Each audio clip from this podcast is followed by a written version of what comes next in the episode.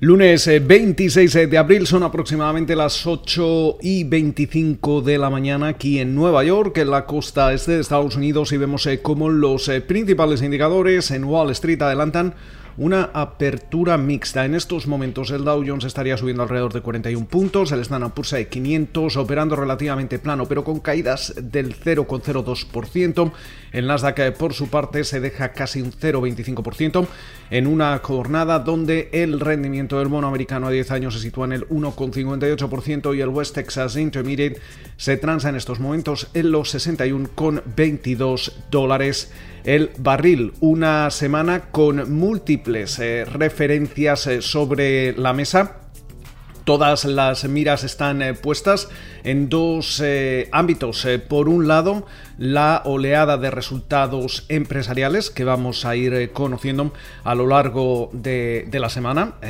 valga la, la, redundancia, vemos cómo al cierre de la jornada de hoy le va a tocar el turno a Tesla. De momento eh, parece que sus acciones están eh, operando con subidas de alrededor de un 1%, eh, pero también durante los próximos días vamos a conocer las cifras de las grandes tecnológicas. Estamos hablando de Apple, Microsoft, Amazon y Alphabet, entre otras. también importante el eh, efecto que están eh, teniendo ya el aumento de los eh, precios y las presiones inflacionarias sobre algunas compañías. Lo hemos ido escuchando durante las últimas sesiones, por ejemplo, en el caso de Boeing, de Ford, de Caterpillar, que son algunas de las compañías que ya han dejado notar que existen presiones en los costes por el aumento tanto en los materiales como en los eh, precios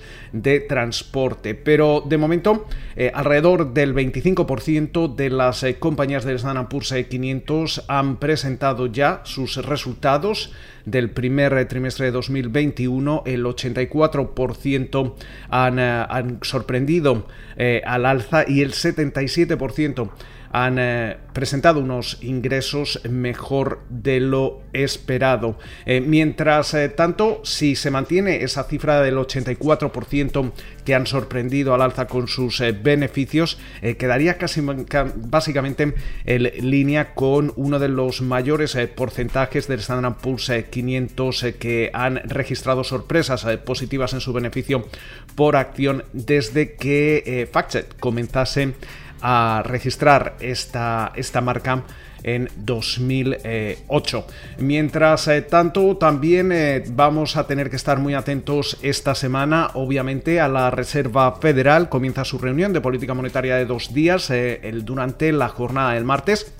Conoceremos su resultado. El miércoles estaremos también atentos a la rueda de prensa del presidente de la Fed, Jerome Powell, pero de momento no se espera que vayamos eh, haber ningún tipo de señal que indique que el Banco Central estadounidense podría comenzar con esa reducción en la compra de activos. Eh, tenemos eh, que tener en cuenta que primero la Fed debería telegrafiar cuando va a comenzar a reducir esas compras de, de bonos del Tesoro y activos respaldados por hipotecas antes de realmente comenzar a esa reducción y este es un paso previo antes de que la Fed atisbe cualquier subida de tipos de, interés. Esta semana también se cumplen 100 días del presidente Joe Biden en la Casa Blanca. Eh, también está previsto que eh, presente la segunda, el segundo pilar de ese ambicioso plan de recuperación.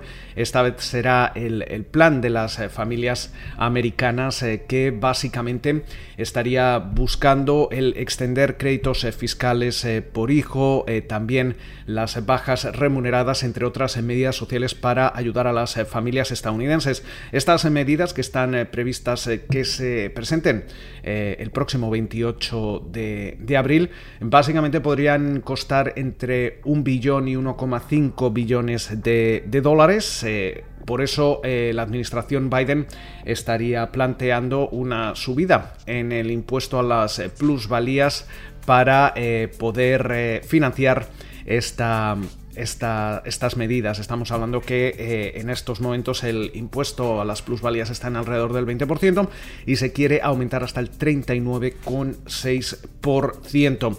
tenemos que recordar que previamente la administración Biden ya había presentado un ambicioso plan de inversión en infraestructura por 2,25 billones con B de dólares que eh, básicamente se financiará a través del incremento del impuesto de sociedades. Eh, mientras eh, tanto, durante la jornada de hoy estamos a punto de conocer esos pedidos de bienes duraderos eh, mientras eh, tanto, las eh, principales plazas en Asia han cerrado con tono mixto.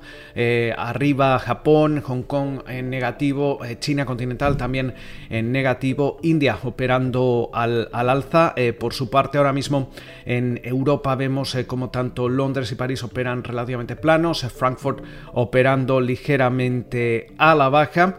Y mientras tanto también vemos cómo sube el oro, también importantes eh, para el Bitcoin y de momento estas son algunas de las referencias que van a, marcar la jornada de hoy lunes y el resto de la semana en Wall Street. Esperamos eh, que pasen ustedes una feliz sesión y como de costumbre nos volvemos a escuchar durante la mañana del martes.